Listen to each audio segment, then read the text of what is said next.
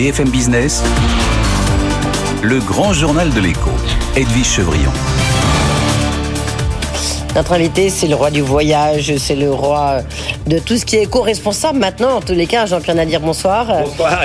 Merci d'être là. Euh, ben, D'abord, c'est la journée aujourd'hui du tourisme responsable. Alors, moi, j'aimerais bien savoir ce que c'est. On va essayer d'en savoir un petit peu plus. Puis en plus, vous levez des fonds pour votre nouveau portail. Enfin, nouveau portail, maintenant, ça fait quand même quelques Neuf temps. mois Ça fait ouvert. neuf mois, voilà. Vous avez accouché de Fairmove. J'étais venu vous, vous expliquer tout ça. Absolument. On, on fera un point là-dessus. Juste d'abord, vous avez vu le prix des billets? Plus 20% au mois d'avril des billets de compagnie d'avion. hein. Est-ce que c'est justifié ou pas? Écoutez, donc pour certaines compagnies, donc euh, euh, elles sont garanties sur le kérosène. Donc euh, normalement, il y a un décalage entre le- la montée du prix donc euh, et le prix donc qu'elles donnent aux clients. On- elles avaient quand même, elles sortent toutes quand même d'une période de deux ans, donc euh, où elles ont eu euh, peu d'activité, c'est moins qu'on puisse dire. Euh, donc, je pense qu'il y a peut-être une petite accélération de, de rattrapage, on va dire pudiquement. Oui. Donc, ce serait, c'est pas totalement justifié, ça l'est quand même en partie. Ça repart, ça repart, mais on, on voit quand même qu'il y, a- il y a des sondages, parce que pour la journée du tourisme, justement responsable, Responsable. on voit que 84% des Français, a priori, veulent passer leurs vacances en France. Oui. Donc, bon, ça, ça veut dire qu'on utilise moins l'avion, mais en même temps, si on prend l'avion, on n'est pas forcément éco-responsable ou pas, ou il faut arrêter de culpabiliser les gens? Non, moi je pense qu'il faut arrêter parce que on, on a on a quand même une responsabilité donc très forte qui est donc euh, euh, l'emploi à destination. Quand on quand on quand on veut effectivement donc avoir une vision un petit peu équilibrée des choses, il faut certes considérer mais aussi donc la dignité humaine et notamment donc tous ces gens qui euh, euh, dans plein de pays euh, n'ont pas d'emploi et ou qui ont un emploi dans le tourisme. Et le tourisme peut être une vraie solution de croissance pour bon nombre de pays. Et pour aller dans ces pays-là, faut prendre l'avion. Alors maintenant, on prendre l'avion différemment. Et on peut effectivement donc commencer par ce qu'on a expliqué déjà ici, privilégier les vols directs qui ont 15 à 20% d'empreinte carbone en moins. Et ça, c'est chacun qui peut prendre la décision. Vous allez me dire, c'est un peu plus cher, peut-être, mais en tous les cas, effectivement, donc c'est éco-responsable totalement. Donc tous, collectivement, on peut effectivement donc prendre des décisions qui vont avoir un impact. Et puis ensuite, vous avez les compagnies aériennes qui aujourd'hui ont des avions qui économisent beaucoup de carburant. hein. donc les nouveaux Néo d'Airbus, c'est 25% de, carburant en moins, 25%, donc d'empreinte carbone en moins. Et puis vous avez des compagnies qui, faut, qui pratiquent l'écopilotage et donc notamment donc qui vont alléger les avions. Vous savez que euh, 1 kg par avion, c'est 70 tonnes de fuel par an. Voilà, donc euh, si vous voulez, l'impact du poids est énorme. Donc comment on fait pour avoir un poids plus léger? Eh bien déjà, on commence par faire le par faire le plein uniquement donc la le, le- le réservoir uniquement pour l'aller, puis on fait la même chose pour le retour. Pareil pour l'eau, on change les sièges et là encore, quand on voyage, eh ben on peut avoir une valise plus petite. Donc euh, la journée de- du, du tourisme responsable, c'est pas un jour par an, c'est C'est pour ça qu'aujourd'hui, les compagnies vous demandent, vous avez le droit qu'à un seul bagage, un petit bagage, et c'est tout, sinon vous payez et ça coûte très cher. Exactement. Et donc elles font des grosses économies grâce à ça, mais la planète aussi. Donc là, on voit que c'est très vertueux. Voilà. Donc euh, en moyenne, un passager qui fait du long courrier va prendre une valise qui va faire entre 20 et 25 kilos. Bah, si vous prenez 2 kilos de moins, c'est 140 tonnes de fuel en moins par an. Ouais. Euh, Jean-Pierre Nadir, vous, vous croyez que le. Juste dernière question sur le trafic aérien, mais comme vous avez euh, fondé, dirigé pendant combien d'années du reste Easy Voyage ans. 20 ans, voilà, vous, vous, vous, con- vous connaissez quand même bien ce secteur-là. Qu'est-ce qui. Est-ce que ça va reprendre comme avant? Vous voyez, je veux dire, est-ce que le trafic aérien, on dit beaucoup que les, les grands vols internationaux, c'est un peu terminé, enfin terminé en tous les cas, ça sera pas, ça va pas reprendre comme avant. C'est quoi votre analyse? Alors, mon analyse est très simple, c'est que si vous voulez, ce qui va baisser, donc, et ce qui a déjà baissé et qui va jamais remonter, donc, au niveau, donc, précédent, c'est-à-dire 2019, c'est le tourisme d'affaires, qui présentait quand même sur la, sur l'aérien, près de 50% des revenus de l'aérien. Hein, donc, vous avez 50% de loisirs, 50% euh, de business. Ce, ce, ce business-là, il est amputé de 50%, et je pense qu'on va jamais retrouver, donc, le niveau précédent. Pour une raison très simple, c'est évidemment l'impact des visios et c'est le fait que beaucoup de boîtes maintenant donc se veulent aussi en responsabilité et pour des réunions d'une journée ou de- des réunions de, de deux heures interdisent Ouais. quasiment donc euh, à leurs euh, à leurs salariés donc euh, de, de prendre l'avion. Donc ça c'est le c'est clair et net que ce business là il, il, il disparaît. Alors en, en- de moitié. Ça veut dire quoi? Ça veut dire que il va y avoir un poids sur le loisir qui va être plus fort puisque le business c'était des billets beaucoup plus chers qui permettaient d'avoir des billets moins chers sur le loisir. Donc vous avez forcément des prix du loisir qui risquent effectivement de remonter.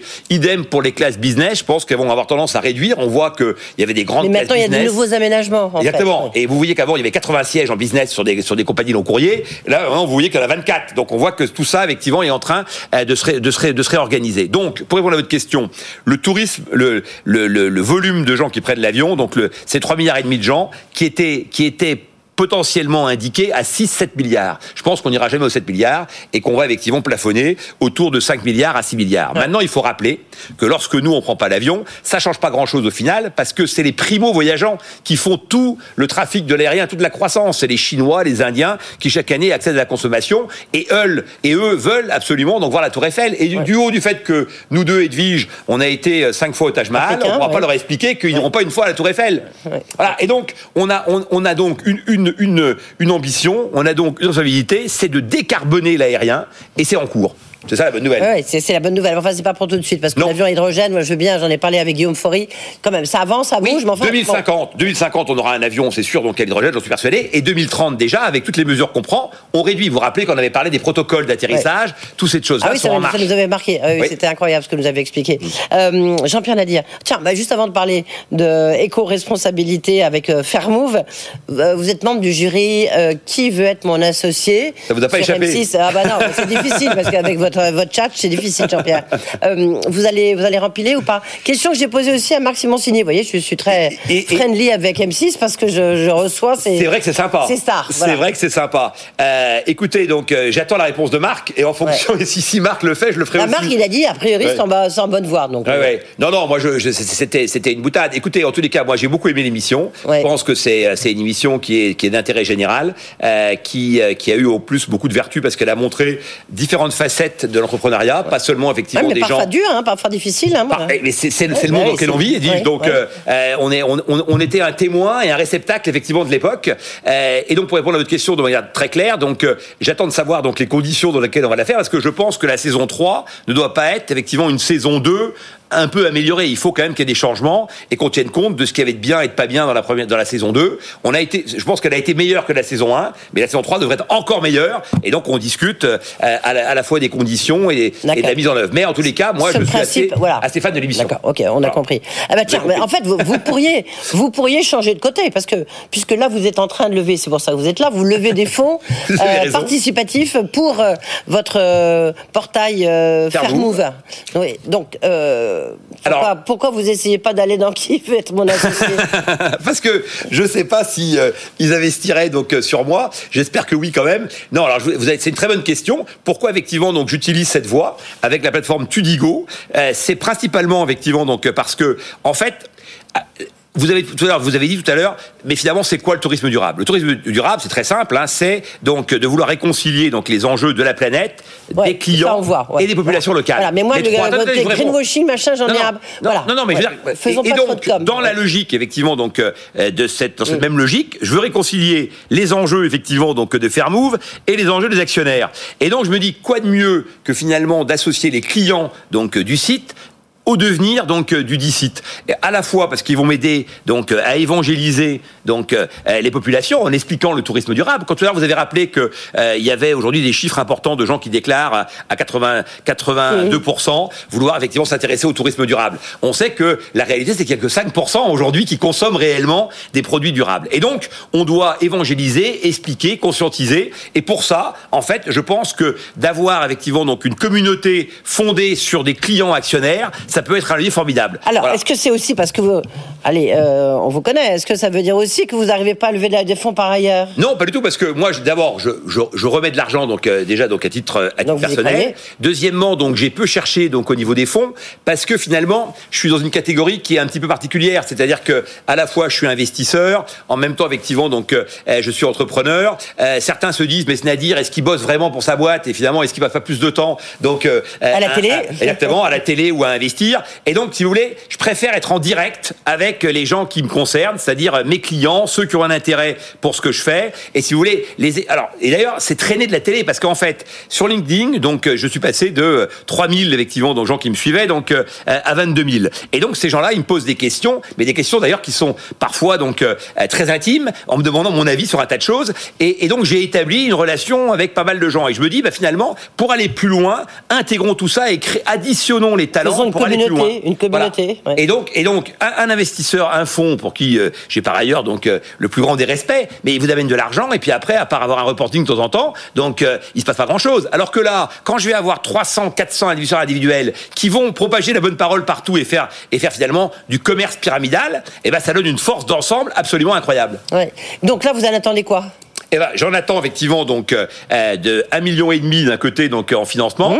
300 à 400 personnes qui vont rentrer sur, qui vont s'enregistrer donc qui vont devenir actionnaires du site Un et ticket avec de qui combien? Ils vont mettre un ticket de combien alors le ticket, le, le ticket minimum, c'est 1500 euros. Oui. Donc on est très raisonnable. En échange de quoi ils auront des droits, donc et des devoirs. Les droits, c'est qu'ils auront les avantages donc sur des sur des séjours, notamment sur des tests d'hôtel. Vous savez, donc avant le lancement. Donc ils pourront effectivement donc permettre de sourcer des produits ou de donner leur avis sur les produits. Ça c'est très important. Et puis le, le deuxième le, le deuxième chose, c'est qu'ils vont s'engager à signer la charte du touriste responsable, parce que rappelons-le, le tourisme responsable, c'est avant tout des touristes responsables. Oui, bien Voilà.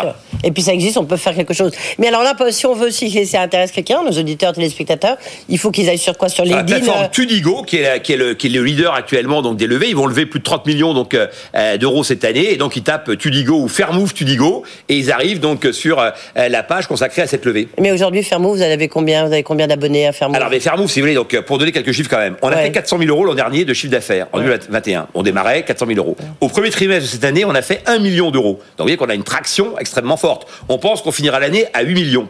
Et donc pour aller plus loin, pour aller plus vite, pour imposer cette marque Fairmove, eh bien effectivement, donc on a besoin et un peu plus d'argent et en même temps effectivement l'énergie de tous nos clients et de tous ceux, tous ceux que ça intéresse de partager la quête de sens et de valeur. Ça sera, ça sera euh, même succès qu'ils y voyagent, vous pensez? Oui, je pense que ce sera à peu près la même chose, c'est-à-dire 2-3 ans difficiles pour, pour lancer. Parce que tout le monde me dit Ah, toi, tu es toujours sur les bons coups. Mais pas du tout. C'est pas le, là, pour l'instant, on creuse le sillon. On, on- on est vraiment dans une phase, effectivement, donc, euh, où on, on prépare les choses pour un décollage qui, chaque année, effectivement, donc, va doubler et mettra, nous mettra donc autour de 100 millions, comme je l'avais dit, à horizon 5 ans. On attend, on attend. Ouais, ouais, quand même. bah, 100 que millions, je- ah bon, vous êtes là, très optimiste quand même, Jean-Pierre, Jean-Pierre Nadir. Euh, voilà, c'est ça. Euh, merci d'avoir été avec nous. Donc, faire move, Tunigo, on a compris. Et peut-être euh, qui veut être mon associé, on verra. Et puis bien, ça voyages pour l'été. Et puis bah, surtout les voyages, oui, avec tous les Français qui veulent rester en France. Merci beaucoup d'avoir été avec nous, euh, Jean-Pierre. Euh, dans un instant, bah tiens, c'est quelqu'un qui a créé un, un SPAC. C'est Pierre Cuiret. Il était, lui, c'est un serial entrepreneur hein, aussi. Il a fait Micromania, il a fait, euh, bah, il a créé euh, Phone House avec Geoffroy Roux de Bézieux. C'est lui qui a créé le SPAC qui a permis à Banijay de rentrer en bourse. Une opération absolument incroyable. Ah oui, il va tout nous raconter. À tout de suite. BFM Business, le grand journal de l'écho, l'alerte, le chiffre. Bonsoir Emmanuel. Bonsoir Edwige. Quels seraient les secrets d'une bonne réforme des retraites? La chère transition démographique, transition économique vient de publier une note, euh, notamment publiée par Jean-Hervé Lorenzi, qu'on connaît bien ici, sur ce que serait donc cette réforme des retraites. La solution, ne pas toucher à l'âge légal de départ à la retraite, mais augmenter le taux d'emploi des seniors. Alors, est-ce que c'est vraiment la panacée? Oui, clairement, ce que disent les auteurs de la note, c'est que euh, le débat autour de euh, l'âge légal de départ à la retraite, c'est quasiment un sujet de, guerre civile et réussir à faire la réforme des retraites euh, par ce biais-là, ce serait quand même extrêmement contraignant, extrêmement compliqué.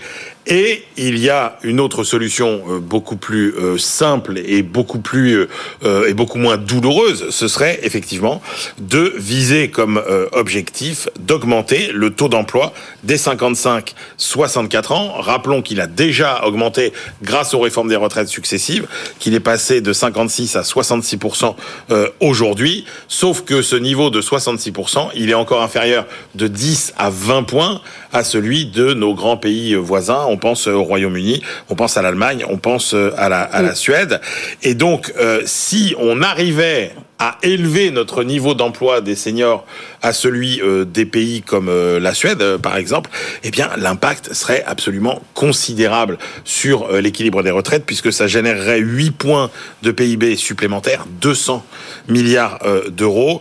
Il y aurait 3 millions et demi d'actifs supplémentaires, soit euh, 12% euh, de plus euh, 16. L'impact économique permet aussi d'envisager de faire une augmentation des dépenses euh, sociales et donc avec euh, un taux d'emploi aussi beaucoup plus élevé. Alors comment faire? Bah oui. Ils nous disent, eh ben d'abord, effectivement, améliorer l'employabilité des seniors. Donc ça veut dire faire beaucoup d'efforts de formation continue en les concentrant sur les 55-65 ans.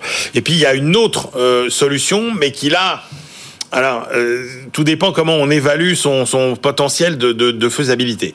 Vous savez qu'il y a toujours cette statistique qu'on entend, qui est reprise par les syndicalistes, par les hommes politiques, qui est de dire la moitié des gens qui font valoir leurs droits à la retraite serait au chômage.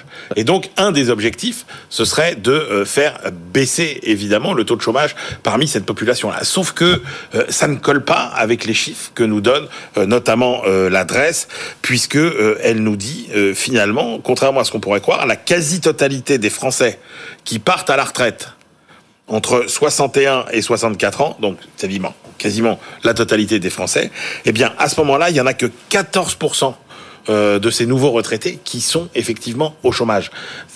Ceux qui partent à la retraite entre 61 et 64 ans sont à 76% en situation d'emploi. Et donc il y a effectivement un problème. Une contradiction là, oui. Bah, à 60 ans, il y a effectivement 50% euh, des nouveaux retraités euh, à 60 ans qui sont bien des chômeurs, mais euh, ils sont précisément, euh, ils ont décidément, ils, ils ont précisément, décidé de partir à la retraite à 60 ans parce qu'ils étaient au chômage.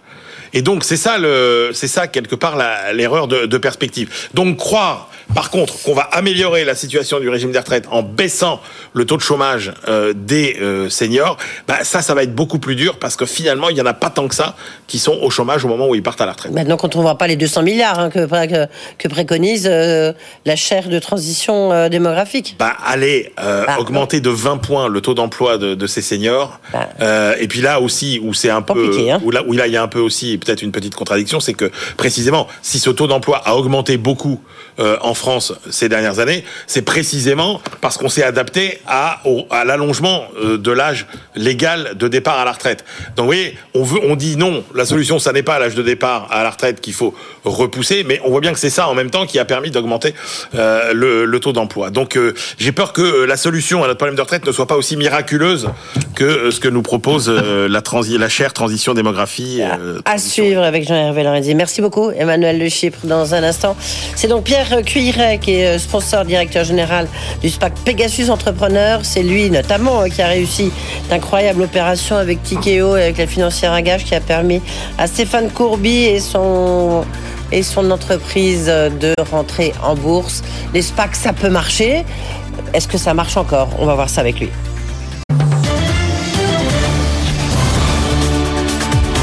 BFM Business, le grand journal de l'écho, Edwige Chevrillon. Il a été aux manettes de l'incroyable opération euh, de Stéphane Courby qui euh, lui a permis d'introduire en bourse euh, via un SPAC justement son entreprise Banijay qui est devenu quand même le leader mondial de la production audiovisuelle. Bonsoir Pierre Cuvray. Bonsoir Edwige. Merci d'être avec nous parce que vous êtes un homme discret, vous êtes en général plutôt, comme je le disais, aux manettes, vous n'êtes pas tellement sur le devant de la scène. Et c'est vous, évidemment, qui avez, euh, euh, qui dirigez toujours. Euh, vous serez au chômage dans un mois, vous me disiez à l'instant, enfin, je vous plains pas. Bah, vous avez dirigé ce SPAC qui a permis cette, ce, ce, mécanisme qui a permis à Stéphane Courby d'introduire en bourse son entreprise alors, vous avez fait ça avec Tikeo euh, Capital, vous avez fait ça avec la financière Agache, et depuis, absolument, il y a tout le CAC 40, tous les gens bien, toutes les litres euh, du capitalisme français qui vous ont rejoint euh, pour faire cette opération. Donc, en deux mots, d'abord, vous-même, vous êtes un serial entrepreneur. Hein. Vous avez créé The Phone House, Micromania et bien d'autres. Exactement. Donc euh, j'ai effectivement renouvelé l'expérience et le SPAC. Voilà. Alors pourquoi pourquoi le SPAC après euh, après d'autres créations d'entreprises?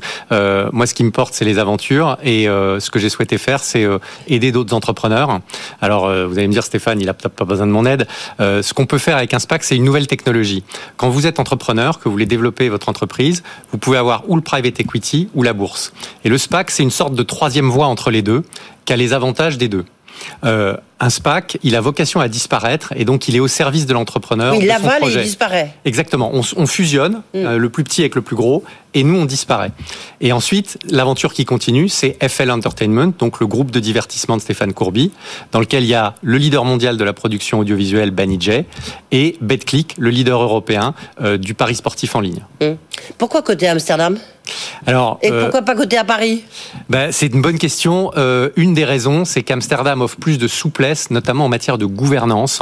Et ça, les entrepreneurs, ils sont assez sensibles. En l'occurrence, ça permettra, avec des droits de vote multiples, à Stéphane de rester en situation de contrôle, même s'il fait des acquisitions très significatives. Oui, il a 72%, je crois, des droits de vote, alors qu'en fait, il a euh, un peu moins de... 46 des droits économiques et... 72 des droits de vote, absolument. Mmh. Euh, et comme le but, c'est de profiter de la consolidation euh, du marché de la production audiovisuelle, Banijay, c'est le leader mondial avec seulement 3% de part de marché. Et derrière, c'est très atomisé. Donc la consolidation a commencé, elle va s'accélérer. En étant coté à Amsterdam avec un groupe simplifié, désendetté, Stéphane va avoir une plateforme extraordinaire pour être le consolidateur de cette industrie.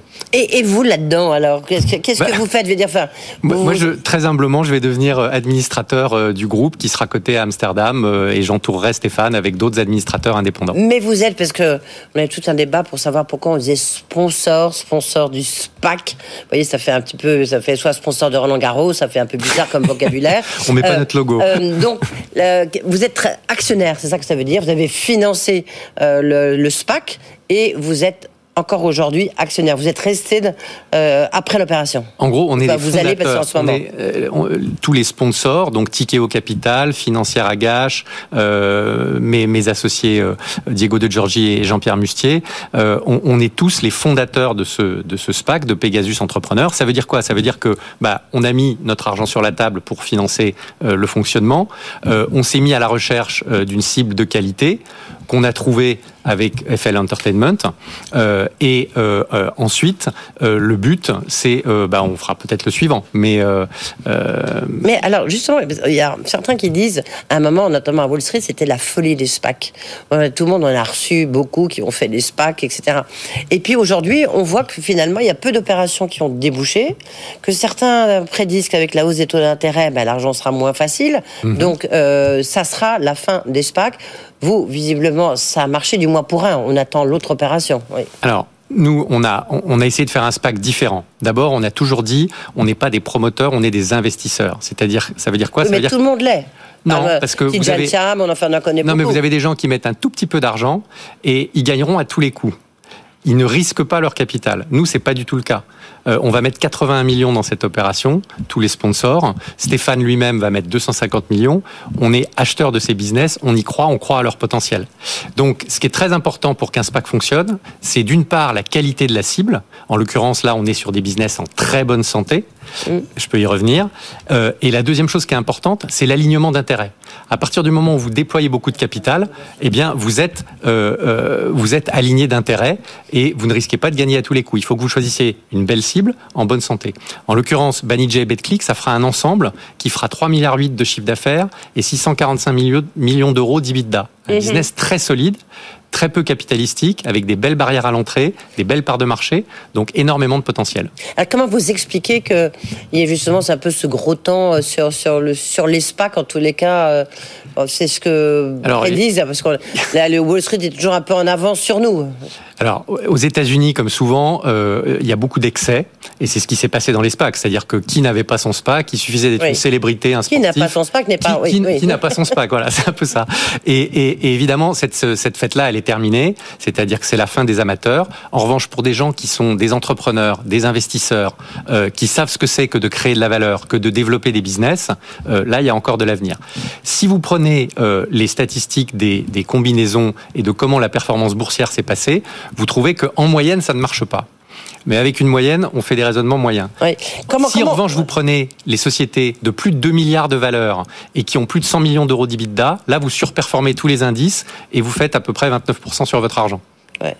D'accord. Donc euh, là, il y a encore un autre SPAC. En fait, vous avez euh, un autre SPAC. Alors on a deux autres euh, Pegasus. Deux autres Pegasus. On a un Pegasus Europe qui est encore actif et un Pegasus en Asie également, avec les mêmes sponsors, Financière Agache et Ticket au Capital. Et là, on attend votre votre culbut, on attend votre. Ah ben, c'est pas moi qui suis aux commandes sur les autres. J'ai des associés très compétents. J'ai aucun doute qu'ils vont y arriver. Parce que ce qui est difficile, c'est d'identifier la cible en fait, c'est ce que vous avez dit tout à l'heure. Là, quand vous aviez créé ce SPAC, vous aviez déjà, je veux dire, vous saviez déjà que Stéphane Courby voulait pas rentrer directement en bourse parce que c'est long, c'était 18 mois, 20, euh, voilà, euh, un temps quand même trop long. Comment vous l'avez convaincu?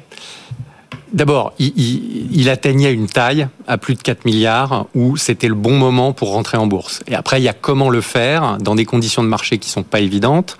Euh, bah, le SPAC était un très bon moyen. Et encore une fois, ça permettait de faire plusieurs autres choses. Une remontée de tous les actionnaires minoritaires qui remettent d'ailleurs euh, dans la nouvelle entité, euh, et également une simplification, un deleveraging, donc un désendettement, et puis la cotation en même temps pour pouvoir repartir en acquisition, sachant qu'ils ont un, un excellent euh, track record en matière d'acquisition.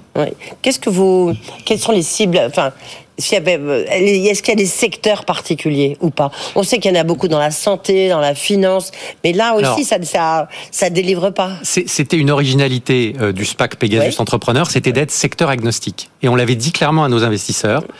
je suis entrepreneur, donc je sais a priori rien faire. Euh, dans la tech, un peu, mais j'apprends un peu dans la tech, un peu dans la disruption. Mais on avait des critères d'investissement en revanche très très stricts, très rigoureux, avec des sociétés en croissance, avec de la rentabilité, avec un entrepreneur exceptionnel, avec des parts de marché fortes, euh, des barrières à l'entrée, un leadership régional ou mondial. Voilà. Donc on avait une très grande discipline d'investissement. Pourquoi? Parce qu'encore une fois, on déploie notre argent. On ne gagne pas à tous les coups, on gagne que si la cible est de très grande qualité. Ouais. Le, management, parce que vous, vous êtes un manager, même si vous êtes euh, euh, quelqu'un qui vous, avez investi vous-même sur vos propres deniers, parce que vous avez créé encore une fois de nombreuses entreprises avant. Mais le management, il disparaît lui aussi. Oui, alors Yvan, on va faire d'autres choses, hein, je suis pas inquiet. Non, non, non, mais d'une manière générale, c'est juste sur le mécanisme du SPAC. La vocation du SPAC, c'est entre guillemets, c'est un peu de transmettre ses gènes et de disparaître, comme nous tous. Quels sont les, quel a été le, SPAC? Est-ce qu'il y a des, y a eu la folie des SPAC? Est-ce qu'il y a eu des, comment dire, euh, un excès qui du coup a conduit peut-être à des situations difficiles? Oui, euh, il y a beaucoup de SPAC qui se passent mal et il y a encore toute une. Quand on regarde la pyramide des âges, il y a beaucoup de SPAC qui vont arriver contre l'échéance, c'est-à-dire au moment où leur durée de vie s'arrête. C'est ça, oui. Et euh, ça va être le, à la fin de l'été. Euh, et là, il y aura un grand nombre de SPAC. Dans le meilleur des cas, ils auront l'honnêteté de rendre l'argent aux investisseurs. Dans le pire des cas, il risque d'y en avoir certains qui feront n'importe quoi à n'importe quel prix à la dernière minute. Mmh, mmh. Donc ça, c'est évidemment un peu dangereux. Et comment valorise-t-on? Alors, d'abord, on est. Parce que c'est pas coté au départ. On prend 4 milliards bah... de, c'est énorme. Certes, c'est le leader mondial de la production audiovisuelle avec Colanta et autres, etc. Mais en même temps, vous-même vous l'avez dit, c'est 3%. Alors, il y a des sociétés comparables. Euh, alors, c'est jamais parfaitement comparable. En l'occurrence, Betclic croit plutôt plus vite que ses concurrents. Euh, Banijay est plutôt plus gros que ses concurrents. Euh, et malgré ça, le multiple auquel se fait cette transaction reste très attractif. Ouais à votre avis, le secteur qui, le secteur qui est bah, le plus porteur, vous étiez agnostique, j'ai bien compris. Mais le, le secteur qui est le plus porteur, c'est quoi dans les alors, ben, c'est des secteurs qui ont, tous les critères que j'ai décrits là, c'est-à-dire que il faut de la croissance, il faut de la rentabilité, une, femme, ou un homme exceptionnel, mmh. euh, quelqu'un qui a un projet surtout, parce qu'un investisseur euh, et ceux qui nous rejoignent, euh, il, achète l'avenir, il achète pas le passé. Mmh. Hein. donc, ce qui l'intéresse, c'est l'aventure, qu'est-ce qui est devant. Et là, en l'occurrence, il y a un très très beau projet de faire encore grandir le leader mondial du divertissement. juste toute dernière question, parce que c'est intéressant avec vous, mais, mais est-ce qu'il n'y a pas, parce que euh, en fait, ça change de nature quand même. Enfin, bah, la, gouvernance, mais ça change de nature de cet un groupe qui n'était pas coté, qui devient tout d'un coup un groupe coté. Oui, exposé. vous savez, tant que le fondateur est là et qu'il est le premier à arriver le matin et le dernier à partir le soir, la culture, elle change pas. D'accord.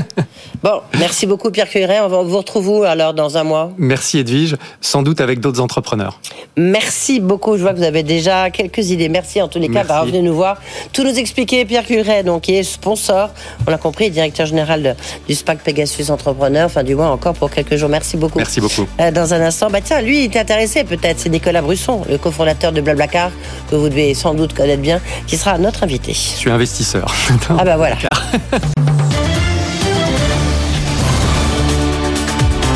BFM Business, le grand journal de l'écho, Edwige Chevrillon. Notre invité, c'est Nicolas Brusson, cofondateur, directeur général de Blablacar. Bonsoir Nicolas. Bonsoir. Euh, merci d'être là. Tiens, une, question bête et méchante, mais comme on parlait de SPAC, euh, à l'instant avec Pierre Cuiret, donc qui a fait l'opération avec euh, Banijay et Betclic, avec Stéphane Courby, mhm. ça vous tenterait pas? Parce que pour Blablacar, qu'on dit être une licorne, vous êtes bien une licorne. Oui, bah oui. Ça vaut combien à peu près? Bah, le, dernier tour de financement était autour de 1,7 milliard euh, d'euros. C'était en 2021. Donc c'était en plein Covid pour nous, qui était un peu. Donc vous pensez que vous allez un petit peu plus cher. Et, pourquoi pas un SPAC C'est pas une bonne idée pour vous? Alors, ouais, on a été. Alors, peut-être. On a été contacté beaucoup par des SPAC, nous, il y a, il y a à peu près un an. Et c'était beaucoup à l'époque des SPAC américains. Donc l'idée, c'était, euh, c'était d'aller se coter sur le Nasdaq ce qui, pour nous, un, n'avait pas beaucoup de sens d'aller se mettre sur un marché américain. On n'est pas aux États-Unis. Hein, donc Blablacar, c'est partout en Europe, c'est un des pays bah pas aux US. Et deuxièmement, c'était une période quand même euh, compliquée. Covid et transport, en gros, ça faisait des, business très imprédictibles. Et le marché, on le voit aujourd'hui, aime euh, les business prédictibles. Donc, mm. euh, donc c'était pas forcément le bon timing. Maintenant, on est dans un contexte différent. Il commence en effet à y avoir des SPAC européens, beaucoup moins qu'avant. Hein, oui, français, mais vous avez un des spécialistes là. Il sort d'ici. Mais on est sur des conditions de marché financier. Il y a eu un, petit coup de, brise, on va dire, sur, sur les marchés financiers et la tech. Donc, en ce moment, il y a beaucoup moins d'IPO tech qu'il y a un an. Donc, les, les valos sont pas, à votre avis Les valos sont, sont pas bonnes. bien que les valos sont tombés. Enfin, le Nasdaq, mais si on regarde en gros toutes les introductions récentes, tous les SPAC récents, on est, j'ai pas le chiffre exact, hein, mais on est sur du moins 40, moins 50% euh, post-introduction. Oui, euh, le problème, c'est que, enfin, je ne sais pas si vous avez besoin de financement, euh, mais que là, on voit bien que de manière, les levées de fonds dans la tech, dans France Digital, France Digital, c'est difficile. Hein, alors, il y a un ralentissement, il y a une baisse des valorisations. Que disait Michel Comte de SoftBank encore là en début de semaine. Non, absolument. Non, il y a eu un ralentissement évident. Alors, la bonne nouvelle, c'est qu'on n'a pas besoin de financement. On, avait, on a eu la chance de rentrer dans la crise Covid avec euh, beaucoup de cash. On a relevé en 2020. Mais vous avez cramé beaucoup de cash pendant la, ah, crise de Covid. Ouais, on a. Alors, évidemment, hein, 2020-2021, on était des années pénibles parce que c'est des années où on pouvait rien prévoir.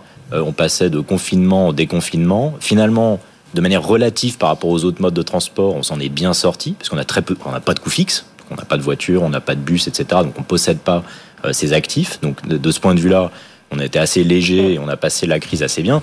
Mais évidemment, on a préservé les ingénieurs, préservé les talents. Euh, donc ces deux années sur lesquelles on a brûlé pas mal de cash.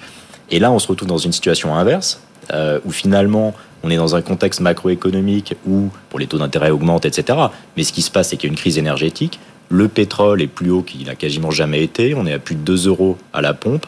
Et donc là, on se retrouve avec, un, une demande de gens qui veulent voyager, parce que les mhm. restrictions Covid sont tombées. Et du côté conducteur, en gros, on a une incentive très forte, en fait, de partager sa voiture pour partager les frais. Donc on se retrouve finalement euh, par chance, hein, d'une certaine manière, dans un contexte macroéconomique qui est pour nous extrêmement favorable aujourd'hui. Là, vous êtes à plus combien Là, vous êtes à... Là, on est sur le là, il y a eu l'ascension en plus. donc... maintenant, on compare. Alors, c'est pas bizarre, on compare, on se compare à 2019 mmh. parce que finalement, c'est la dernière année normale euh, en termes de transport. Aujourd'hui, si on regarde l'Europe en revenus et en activité, en gros, c'est à peu près la même chose. On est à plus 20, plus 25% euh, notamment sur France-Espagne, hein, qui sont les, deux gros moteurs de, croissance et de revenus sur, euh, sur l'Europe. Hors Europe, on est dans les plus 75 à plus 100% euh, par rapport à 2019.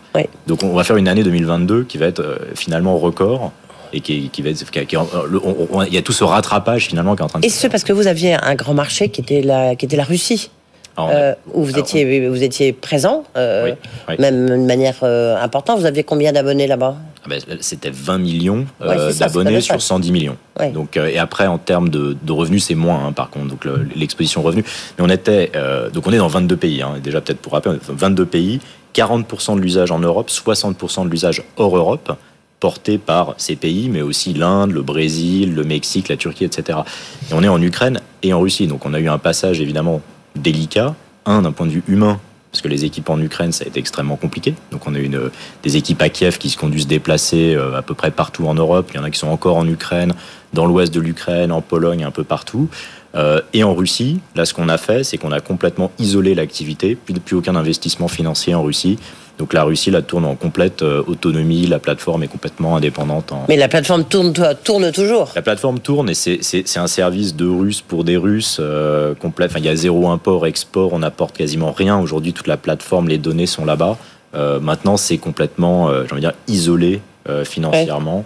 Et euh, Mais vous restez propriétaire, enfin actionnaire. On reste, on reste Ouais. propriétaire, et, Ouais. on reste propriétaire et actionnaire. Donc c'est aujourd'hui, c'est une isolation complètement financière opérationnelle.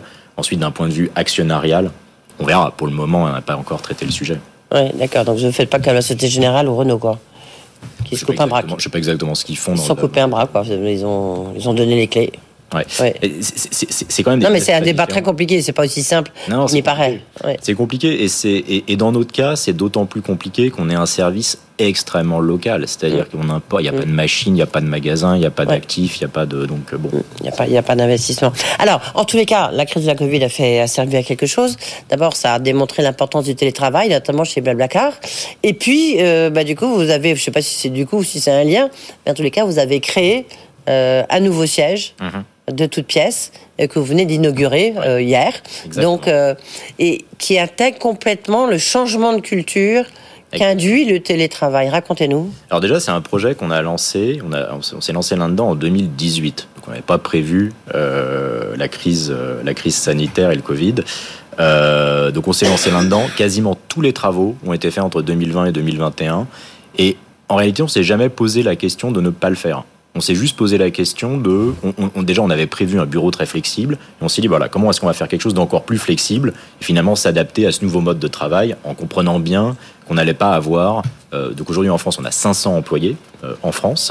On n'allait pas avoir 500 employés, 500 employés pardon, dans des bureaux. Donc en fait, ce qu'on a fait, c'est qu'on a fait un espace qui est un espace extrêmement flexible. Euh, on a réserve, un ouais. espace de vie, Ouais. chacun réserve un peu son bureau, etc. Et on a permis de la sous-location. Donc aujourd'hui, on sous-loue déjà deux étages à euh, des startups d'ailleurs de la French Tech, hein, Tractor et, et Mocha Health, euh, donc qui eux sous-louent une partie des, des bureaux. Et pour donner une idée, en gros, on a 500 personnes euh, donc en France. On en a 25% qui sont en remote complet, donc qui sont étalés sur le territoire euh, Qui français. ont disparu. On en a alors qui non, ils n'ont pas disparu, ils, travaillent, on les voit de temps en temps, mais non, donc en gros. Oui, mais justement, c'est ça qui est intéressant. Ça veut dire que vous vous dites, vous, Nicolas, vous les, vous les voyez de temps en temps, parce qu'il faut quand même avoir une culture. La culture d'entreprise, c'est important, non? Oui, mais on peut la faire de Comment manière vous la gérez? On peut la. C'est ce que j'allais dire. En, en fait, après, on en a 360 en gros, hein, euh, 360, 370 qui sont basés à Paris. Dans les bureaux, on n'a que 200 à 240 bureaux. On va dire 240 bureaux. Donc une rotation permanente. Et ce qu'on voit, c'est que les bureaux sont utilisés à 78% de taux d'occupation, avec peu de gens le lundi et le vendredi évidemment, et puis une concentration autour du évidemment du, euh, du mardi, du jeudi, un tout petit peu moins euh, le mercredi. Donc on s'adapte à ça, donc on gère les bureaux euh, en conséquence. Maintenant, toutes les salles sont équipées pour faire de l'hybride, c'est-à-dire qu'on peut avoir deux trois personnes à l'étranger ou ailleurs en France, deux trois personnes au bureau. On en a même qui sont chez eux à Paris, chez eux ailleurs euh, sur un week-end, et ça marche très bien. Donc si on a un bon équipement, La bonne productivité, pour vous, elle était, euh, elle est égale? Alors, il y a deux. Alors, pour Ouais. moi, la productivité est supérieure euh, et euh, la rétention d'employés est largement supérieure. La capacité d'embauche est bien meilleure. Aujourd'hui, on a des, notamment des développeurs qu'on a pu. Donc, sur les développeurs, c'est simple, on est à 40% des embauches qui se font hors région parisienne. C'est des gens qu'on embauche un peu partout en France, à Nantes, à Biarritz, à- dans les Alpes, un peu importe. Euh, ça nous permet de recruter beaucoup mieux et la rétention est meilleure. Donc en fait, ils ont une qualité de vie qui est bien meilleure, donc on a une rétention meilleure. Ce que vous appelez la rétention, c'est le fait que les gens enfin, restent chez Balbacar? Exactement. Oui, Donc et, et- et ce qu'était la, la rétention était pour euh, donc le, le churn était relativement bas pour toutes les sociétés de la tech pendant la période Covid. Ça s'est énormément accéléré récemment et on voit que généralement les gens qui ont des conditions de travail exceptionnelles qui sont en, en remote euh, restent plus longtemps. Vous avez vu, euh, vous avez vu cette, euh, la- vous avez lu la lettre d'Elon Musk qui a dit, enfin, on la résume en disant, euh, soit tu reviens, soit tu Soit quittes, viré. euh, ouais, soit t'es viré. Oui, ça me surprend en fait. Ça Pourtant, c'est- semble- au panthéon de la tech, Elon Musk, Ouais, il est tout en haut, quoi. Alors, c'est quand même un business différent où ils construisent des véhicules, je sais pas, il y a peut-être un besoin de présence, d'être plus proche des usines, je, je, je, sais pas, ça semble assez sûr. Vous comprenez pas je connais pas assez son business pour, pour savoir si, euh, s'il a raison ou s'il a pas raison, mais en, tout cas, culturellement, ça me semble assez étonnant quand on voit, en fait, nous, une population qui a, à peu près c'est 32 ans d'âge moyen. Euh, aujourd'hui, faire ça, je pense, c'est se priver d'un pool de talent énorme. Pas mal, on n'est pas les seuls à faire ça. Je pense que là, on est en, on est en avance de phase. Euh, mais je pense ne pas faire ça aujourd'hui, c'est se priver de toute une population de développeurs. Ouais. Donc en fait, c'est ça que ça a permis euh, le télétravail, c'est de, de trouver des gens dans cette guerre des talents, en plus, qui est quand même très forte hein, et que vous devez subir. Et ensuite, l'idée, c'est comment faire ça sans avoir des coûts qui explosent. Donc, euh, on pourrait le faire en se disant, on a 500 personnes, on a 500 bureaux à Paris, et en plus, on permet à tout le monde de se balader partout en France et de vivre un peu partout. Là, ça serait irrationnel financièrement. Et donc, finalement, si on regarde notre coût immobilier, déplacement, etc., il est égal ou même légèrement inférieur au pré-Covid. Donc, mm. beaucoup plus de flexibilité. Et pourquoi? Parce qu'encore une fois, on a 200 à 240 places à Paris, 500 employés. Avant, on aurait dit 500 employés à Paris, ça veut dire 500, mm. enfin, en France, égale 500 à Paris égale 500 places de bureau. Et est-ce que les dirigeants, euh, Frédéric Mazzella et vous-même, est-ce que vous faites du télétravail? Oui. Oui, oui, tout le monde le fait. C'est-à-dire que si je regarde mon, mon équipe de direction, j'en ai un en Espagne, j'en ai un en Pologne, euh, et et j'ai envie de dire, le, lundi, le vendredi, la plupart sont chez eux. Le vendredi, des fois, ils, sont, euh, ils, vont rester chez eux parce que c'est plus pratique, etc. Donc non, la, culture est, je veux dire, du, du, haut en bas, on est en mode flexible, télétravail. Le, le, business, là, comment ça se présente pour, pour cet été? Donc, euh, vous, vous, avez, euh, vous étiez venu l'expliquer ici, du reste, Blabla Car Daily. Euh, qui est donc c'est le Blablacar de proximité. Domicile travail. Domicile travail. Oui, c'est ça, de proximité, c'est ce que je voulais dire. comment ça se passe? Est-ce que ça, ça prend bien? Est-ce que les collectivités locales maintenant commencent à vous intégrer? Ça, ça prend, c'est encore, j'ai envie de dire ça, c'est encore bien loin de son potentiel. C'est-à-dire que si on regarde là la, la, dynamique dans laquelle on est, donc, comme je disais plus tôt, en fait, on est dans une dynamique de pétrole cher, de, enfin, l'essence n'a jamais été aussi chère, crainte de récession, etc. Donc en fait, tout ça, ça fait et une forte demande de voyage. Donc juste très rapidement sur le longue distance, là, on a des chiffres records. On devrait faire une année record sur la longue distance, que ce soit le bus ou le covoiturage. Et on n'a jamais eu autant d'offres de covoiturage. Parce que les gens cherchent à économiser, à partager plus, etc. Sur le domicile travail, pour moi, on est encore assez embryonnaire. Donc, euh, donc c'est en train de prendre... un million et demi, c'est ça que vous disiez C'est un million et demi d'inscrits. Maintenant, si on regarde les trajets quotidiens, on va être à 6, 7, 8 000 à peu près par jour. Ce qui, par rapport au potentiel, c'est pas mal, mais par rapport au potentiel, c'est ridicule. donc, donc, donc, autant on peut dire que sur la longue distance, euh, on, a, on, a on, a encore de la marge, on peut faire peut-être deux fois, trois fois plus en France, on verra selon les conditions économiques, mais sur le court distance, il y a encore énormément de travail. Et en effet, il y a un travail qu'on doit faire auprès des régions, des subventions et des versements de transport pour finalement euh, oui, c'est ça qui bloque. Il faut trouver un versement transport. Il faut peut-être trouver euh, que les entreprises participent et une contribution. il y a toute une, une, réflexion autour de ça. Exactement. Je pense que c'est une activité, contrairement à la longue distance, qui, j'ai envie de dire, c'est un, business qui vole qui marche tout seul, oui. Euh, et qui est indépendant. Qui roule tout seul. on va y arriver. qui roule tout seul, exactement. C'est un business qui roule tout seul, et en tout cas maintenant qui roule tout seul, et, qui a du sens dans un, dans un monde complètement libéralisé, on va dire. La courte distance, c'est différent. Ça doit faire partie, en fait, d'un package transport que les régions vont faire avec des bus, des trams, etc. Et c'est en train de venir. Mm. Euh, ça a démarré quand même pas mal avec Île-de-France Mobilité en 2019. C'est sûr que là, pendant la période Covid, bah, euh, ça a été euh, mis au placard. En tout cas, ça, ça, a avancé très lentement. Je pense que ça va revenir très, enfin, ça va revenir très fort pour le contexte dans lequel on est. C'est-à-dire qu'aujourd'hui, on a un vrai problème de pétrole cher la solution, à un moment, euh, si on peut pas faire baisser le prix, c'est de partager. Hein. Il n'y aura pas un bonus si jamais vous avez une voiture électrique Vous n'allez pas créer quelque chose pour Blablacar? Alors, pour, non. Pour, nous, en fait, on s'est toujours posé la question de qu'est-ce qu'on pourrait mmh. faire pour, mmh. euh, pour les voitures électriques. Et en fait, notre mission, c'est vraiment de partager la voiture, peu importe quelle est la voiture. Donc, euh, donc, Elon Musk travaille sur la voiture électrique. Voilà, voilà pour lui. Juste encore une différence avec lui, Nicolas. Mais quand même, il y, a pas mal d'arnaques sur Blablacar. Blablacar, c'est devenu, c'est comme le mot frigidaire. Maintenant, on dit le Blablacar de, de, de, tas d'autres choses un peu victime de votre succès, il y a forcément des arnaques. Comment est-ce que vous allez, euh, peut-être, est-ce que vous êtes de plus en plus vigilant sur cette question?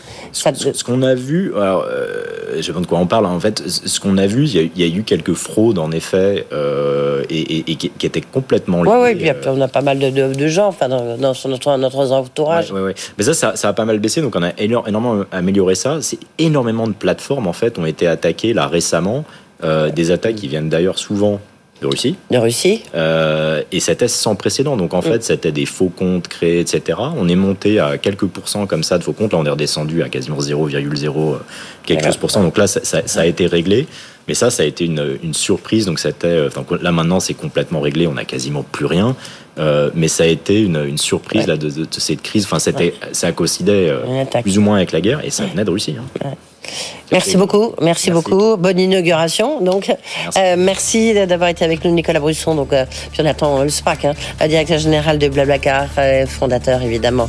Euh, dans un instant, on parlera du jubilé, jubilé de la reine d'Angleterre. C'est un bon business. On en parlera avec Anne-Elisabeth Moutet, éditorialiste au Daily Telegraph, et puis j'ai forcément Jérôme Caron, reporter à point de vue. À tout de suite.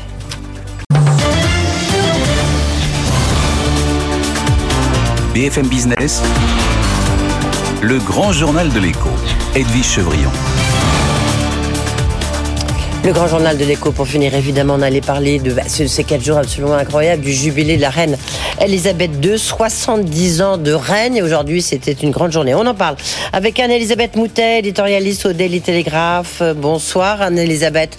Merci d'être avec nous. Vous deviez être en studio, puis vous avez été coincé, donc euh, pas par la Rose Guard, mais presque. Merci d'être euh, en tous les cas avec nous. Et puis ici en studio, euh, que je salue Jérôme Caron, qui est grand porteur, forcément à point de vue. C'était le jour où il fallait vous avoir, Jérôme Caron, merci d'être là. D'abord, un petit commentaire. On a vu deux fois la reine d'Angleterre on se demandait si elle allait être là ou pas là. Deux fois, tout habillé de Parme. C'est une bonne nouvelle, ça, Jean-Pierre Caron. Je commence pas avec vous. C'est une très bonne nouvelle. Jérôme. Jérôme. C'est une bonne nouvelle, puisqu'en effet, c'était le moment très attendu de cette journée. En fait, en dehors de cette parade militaire assez classique, on ne savait pas si elle allait venir, où est-ce qu'elle allait être, entourée de qui. Mm. Elle, elle est apparue en aussi bonne forme qu'on peut apparaître à 96 ans, et elle a rempli de joie euh, tous les Britanniques, et je pense tous les téléspectateurs qui ont suivi cette. Et nous tous, bien sûr. Anne-Elisabeth, ça vous a, vous avez vu la reine d'Angleterre qui était là, assez décontractée. Là aussi, c'est un, point de vue, on voit bien que le protocole est un petit peu s'est assoupli. Vous avez été quand même contente d'apercevoir votre reine? Alors, euh, oui, évidemment, je n'étais pas la seule. Je pense qu'il y avait euh, bah, probablement plus d'un milliard de personnes en train de regarder ces cérémonies à un moment ou à un autre à travers le monde et surtout à travers le Commonwealth. Euh, et puis, comme on a eu des inquiétudes pour sa santé, euh, le fait qu'elle soit là et qu'elle, que visiblement elle soit très heureuse euh, d'être arrivée à ces cérémonies, euh, c'est aussi important. Et puis elle doit probablement se souvenir de ce qui s'est passé il y a dix ans, quand il y a eu le, le jubilé du 60e anniversaire de son accession au trône, où il pleuvait des cordes et elle a passé quatre heures dans un sur la Tamise, ouvert, en train de pleuvoir, sous la pluie avec son mari. Euh, et là, elle trouve tout de même que c'est plus agréable, le climat est mieux et les gens sont encore plus enthousiastes. Ce qu'on peut dire quand même, si on va au-delà, on va voir ce qui va se passer les prochains jours, mais c'est vraiment la figure de la stabilité, elle incarne la stabilité politique euh, en Grande-Bretagne euh, pendant ces 70 ans qui ont traversé évidemment la Grande-Bretagne qui a traversé même encore très récemment avec le Brexit des zones de turbulence grandes. Je ne sais pas qui répondait à Elisabeth et après Jérôme. Alors, c'est absolument vrai. Si on regarde la, vie politique de la reine, ça commence dans l'immédiat après Deuxième Guerre mondiale, alors que Londres est encore une ville qui a les traces des bombardements. Et pour le moment, on, est au post-Covid, au moment où les villes d'Ukraine commencent à ressembler à Londres sous le Blitz. Euh, et euh, euh, au milieu de tout ça, il y a donc 70 ans de règne où elle a incarné quelque chose qui était immuable. Elle a connu et parlé toutes les semaines avec 13 premiers ministres, commençant par Churchill et terminant par, pour le moment par Boris Johnson. Euh, et euh, probablement sa longévité à elle sera plus grande que celle que la, que la longévité politique de Boris Johnson. Elle a rassuré par sa présence euh, son peuple, en particulier à la période du Covid, où elle a fait deux courtes déclarations de quatre minutes environ chacune, où le, la nation avait l'impression qu'elle était derrière elle et en plus qu'elle partageait exactement les mêmes règles, les, les mêmes contraintes que euh, le reste des citoyens. Euh, et elle a encouragé les Britanniques à se faire vacciner en disant, vous voyez, on m'a vacciné moi-même. Et dit-elle, ne vous en faites pas, ça ne fait pas mal du tout.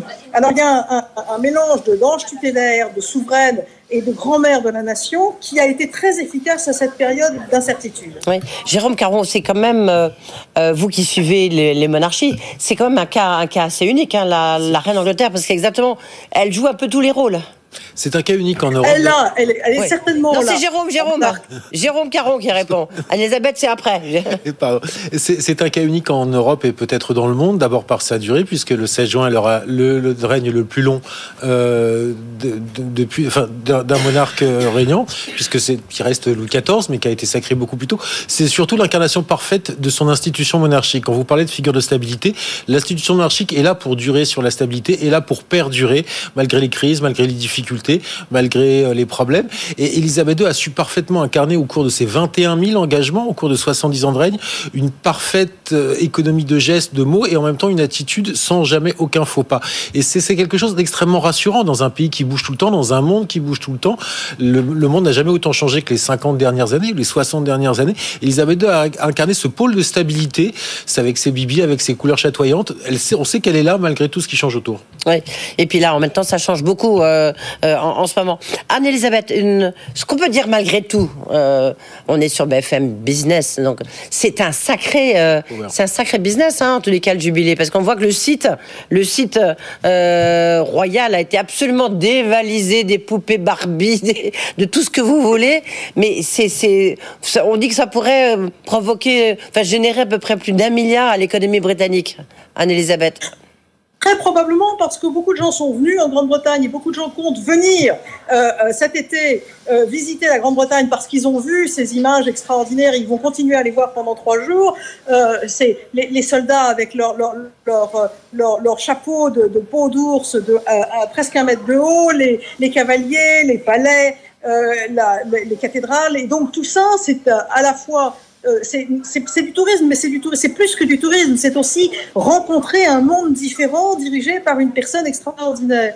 Et donc, euh, euh, ça amène du tourisme. On sait que le coût de la famille royale a été estimé à environ 10 euros par personne, par foyer, pas 10 euros par foyer fiscal britannique, donc par an. Donc c'est pas grand-chose. Et on peut dire que la monarchie rend certainement, peut-être pas au centuple, mais certainement au décuple le, le ce qu'elle peut coûter à la nation britannique. Ça coûte beaucoup moins cher qu'un président de la, beaucoup moins cher qu'un président de la République française. Je ne sais pas s'il rapporte autant. Jérôme, Charon. En, termes de tourisme, de toute façon, ça, il, ah la monarchie britannique amène beaucoup plus de touristes. Après, Elisabeth II et la famille royale sont les meilleurs vendeurs de, du Royaume-Uni, de la Grande-Bretagne. Il n'y a mm. pas plus, il y a pas plus forte incarnation avec un, marketing, un marketing totalement consommé, assumé et totalement extrêmement bien géré de, de, ce qu'est l'Angleterre via, euh, le, via la famille royale britannique. On le voit là sur le jubilé, on va avoir des fêtes très populaires, on va avoir de la parade, on va avoir du fast, on va avoir des moments de convivialité avec ce grand pique-nique dimanche. On va, c'est tout ce que toute la magie marketing extrêmement efficace de la Grande-Bretagne est au service de Sa Majesté et Sa Majesté est au service de la Grande-Bretagne. Donc il y a une espèce d'effet de boule de neige qui est de plus en plus efficace. Comme le rappelait euh, Anne-Elisabeth, c'est un milliard de téléspectateurs. Le, le mariage de William et Harry, c'est 2 milliards et demi de téléspectateurs. Quel programme aujourd'hui diffusé dans le monde fait 2 milliards et demi de téléspectateurs. À ma connaissance, aucun. Même la cérémonie des Jeux Olympiques ne va pas aussi loin. Donc il y a une espèce de pouvoir extraordinaire. On l'a vu au moment des JO à Londres en 2002, euh, lorsque euh, avec le, cette fameuse scène avec James Bond et la reine Elisabeth, où ah elle a bah su assurément manier et le symbole, et l'amusement, et la, et la royauté. Et ça, c'est une force euh, marketing hors du commun. Le il y a peut-être la saison 4 de The Crown, extrêmement, euh, qui bat son plein. Hein. La saison 5. saison 5, pardon, excusez-moi. On l'attend au, mois, de novembre et elle sera extrêmement polémique puisqu'on va s'attaquer à des personnes qui sont encore en vie aujourd'hui. Oui, et on verra si ça fait un milliard, peut-être euh, peut-être pas tout de suite. Netflix hein. bon, plus sérieusement, euh, Anne-Elisabeth, pour, il y en a un à qui ça doit faire des vacances quand même, c'est Boris Johnson, le Premier ministre, qui est lui complètement empêtré euh, dans ses, dans ses fêtes, mais d'un genre un peu différent, à Down Street, pendant qu'il était, euh, pendant qu'il était, pendant le Covid. C'est, on oublie, du coup, ça fait oublier un peu Boris Johnson? Alors, pas tout à fait, parce que les gens comparent l'attitude de la reine à qui on a offert, notamment pour le jour de l'enterrement du prince Philippe, on lui a dit on peut faire une exception à la règle qui veut d'une telle distance que vous ne pouvez avoir que 30 personnes euh, présente à l'enterrement, elle a dit il n'est pas question que j'ai un passe-droit par rapport à mes sujets. Alors, si les gens se souviennent de ça, euh, c'est pas bon du tout pour Boris Johnson. Mais c'est vrai tout de même que la création d'une espèce d'optimisme national de ces, de ces, célébrations, euh, c'est quelque chose qui tout de même aide, considérablement l'ambiance. C'est aussi une espèce d'unanimité remarquable, puisque euh, dans mon propre journal, le Daily Telegraph, qui est un journal conservateur, le, patron du parti travailliste, Sir Keith Starmer, a fait un article pour dire que la reine avait rendu l'Angleterre meilleure et plus heureuse, euh, et que le devoir patriotique de tout Britannique était de passer un long week-end de célébration du jubilé. Et tout ça, ça met les gens peut-être dans un esprit un peu plus indulgent. Alors on va voir le résultat pour Boris Johnson. Boris Johnson, il manque plus que deux ou trois députés euh, pour qu'il y ait un vote à la Chambre des communes décidant si on veut le garder ou pas. Il est donc euh, dans une situation politique assez difficile. Euh, on va voir si sa fameuse chance tient la route ou bien si la reine va rentrer un 14e Premier ministre un de ces mardis. Jérôme Caron, vous voulez ce qui, ce qui, est amusant, en fait, c'est que Boris Johnson n'est pas le, ministre, le Premier ministre préféré de la reine d'Angleterre. Et curieusement, elle s'est mieux entendue avec les Premiers ministres travaillistes qu'avec les Premiers ministres conservateurs, à, à, sa, à, son plus grand étonnement. Et deuxième euh, petite anecdote, pour ce, ce grand jubilé, elle a augmenté les salaires de, euh, des gens qui travaillent pour elle de, jusqu'à 5%. C'est une petite nouvelle qui est, qui est passée entre les lignes. Euh, c'est une manière aussi peut-être de relancer l'économie, mais de toute façon, entre le Brexit, entre les problèmes en Ukraine, entre les problèmes d'approvisionnement que subissent la Grande-Bretagne aujourd'hui, c'est une respiration extrêmement bienvenue et est extrêmement attendue par le peuple britannique. À point de vue où vous auscultez euh, toutes les royautés euh, euh, de par le monde et surtout européennes, est-ce que vous, est-ce qu'il y a, je sais pas, il y a une reine, il y a beaucoup de reines, ou il y a un roi, Philippe, qui joue un peu ce rôle où, l'importance de la monarchie est aussi forte? Non, il n'y a, pas d'équivalent. Hein. Il n'y a pas d'équivalent en Europe. Peut-être parce que la reine Elisabeth est ondoyée et sacrée et sainte par l'huile du Jourdain. C'est quelque, c'est en rapport direct avec Dieu. Elle est chef religieux, vous avez raison. C'est, elle est chef religieux, elle est chef d'État, elle est chef des armées. Ce qui fait beaucoup pour une seule personne mm. et qui est aussi, ce qui démontre aussi la le pouvoir de la monarchie au niveau politique, même si, bien évidemment, elle n'intervient officiellement jamais dans les discussions politiques. Anne-Elisabeth Moutet, vous avez... Euh, est-ce que le, prince Charles donc qui va normalement succéder à, sa mère. Euh, est-ce que c'est, est-ce que ça peut remettre en cause certaines choses? Est-ce qu'il y aurait la même liesse euh, pour le pour l'avènement du prince Charles, par exemple? Bah, Il est moins populaire que sa mère. Il y a eu un, sondage, parce que les Anglais font des paris et des sondages tout le temps, et euh, la reine a une popularité de 90% ou 92%, le prince Charles a quelque chose comme 60% de popularité, le prince euh, euh, William, le duc de Cambridge, son fils, en a un petit peu plus. Donc effectivement, le prince Charles, qui était assez impopulaire, est remonté lentement. je crois que le public se rend compte que son mariage avec Camilla, c'est un mariage vraiment heureux. Euh, euh, et euh, il va, il sait parfaitement bien qu'il ne faut pas qu'il rate son, cette transition et son, et son sacre. il est aidé par le fait que longtemps on l'a pris pour un hurluberlu parce qu'il insistait beaucoup sur l'écologie, ben oui. sur le développement durable. Et maintenant, ce sont des choses qui intéressent les gens.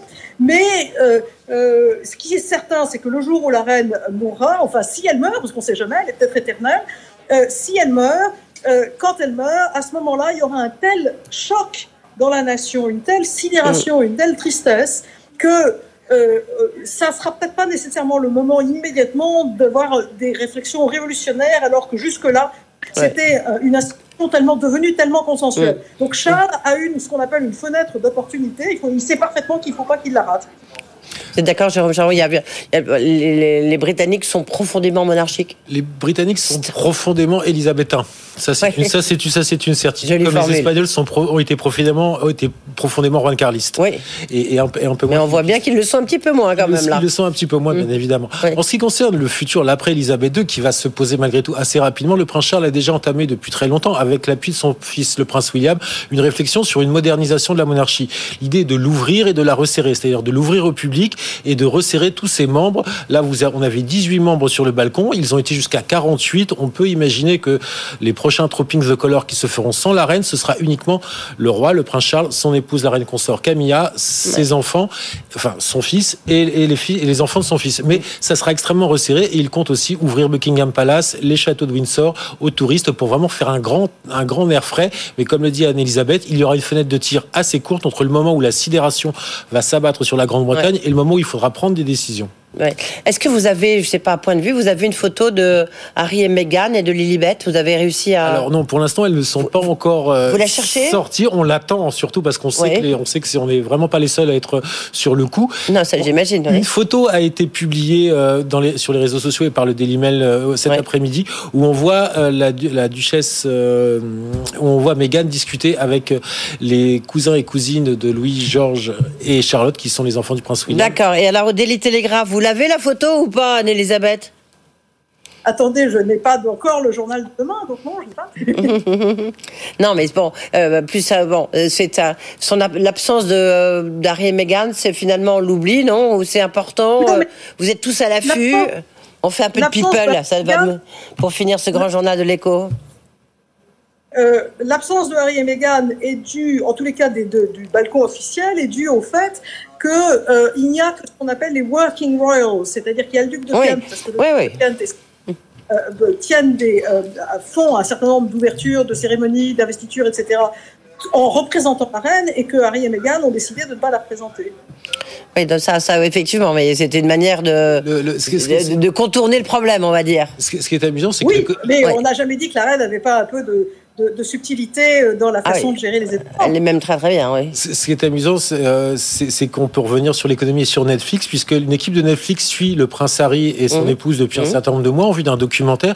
Il y a eu une grande angoisse en Grande-Bretagne, notamment à Buckingham Palace, alors que a été annoncée l'arrivée de Harry en se disant, mais on va être obligé de discuter avec euh, le prince Harry devant les caméras Netflix. Et les donc il a un micro caché. Donc voilà, donc elles ont été interdites, mais il y a aussi, c'est aussi une histoire de gros sous, puisqu'on parle d'une centaine de millions d'euros versés à Harry et Meghan pour la production de documentaires. Et certains de ces documentaires, d'ailleurs, suite euh, à la perte d'abonnés Netflix, ont été réduits ou tout simplement supprimés. Oui, comme quoi c'est une sacrée firme en fait. C'est une, euh, une, firme, la firme des Windsor en fait. Une très grosse machine. Oui, très grosse machine. Merci d'avoir été avec nous. Merci Anne-Elisabeth, Anne-Elisabeth Moutet, euh, donc du Daily Merci Télégraphe. Beaucoup. Je suis à une fête pour le jubilé de la reine à la librairie Smith et je vais retourner à la fête pour la reine. Eh ben c'est très bien. Merci beaucoup en tous les cas. Merci Jérôme Caron d'avoir été avec nous, donc un reporter à point de vue. Bien, on voit trois jours encore de fête. Merci beaucoup. Voilà, c'est la fin du Grand Journal de l'Écho. Tout de suite Tech Co. Vous savez, euh, vous pouvez réécouter le Grand Journal rediffusion 22h minuit. Bonne soirée. Le grand journal de l'écho sur BFM Business.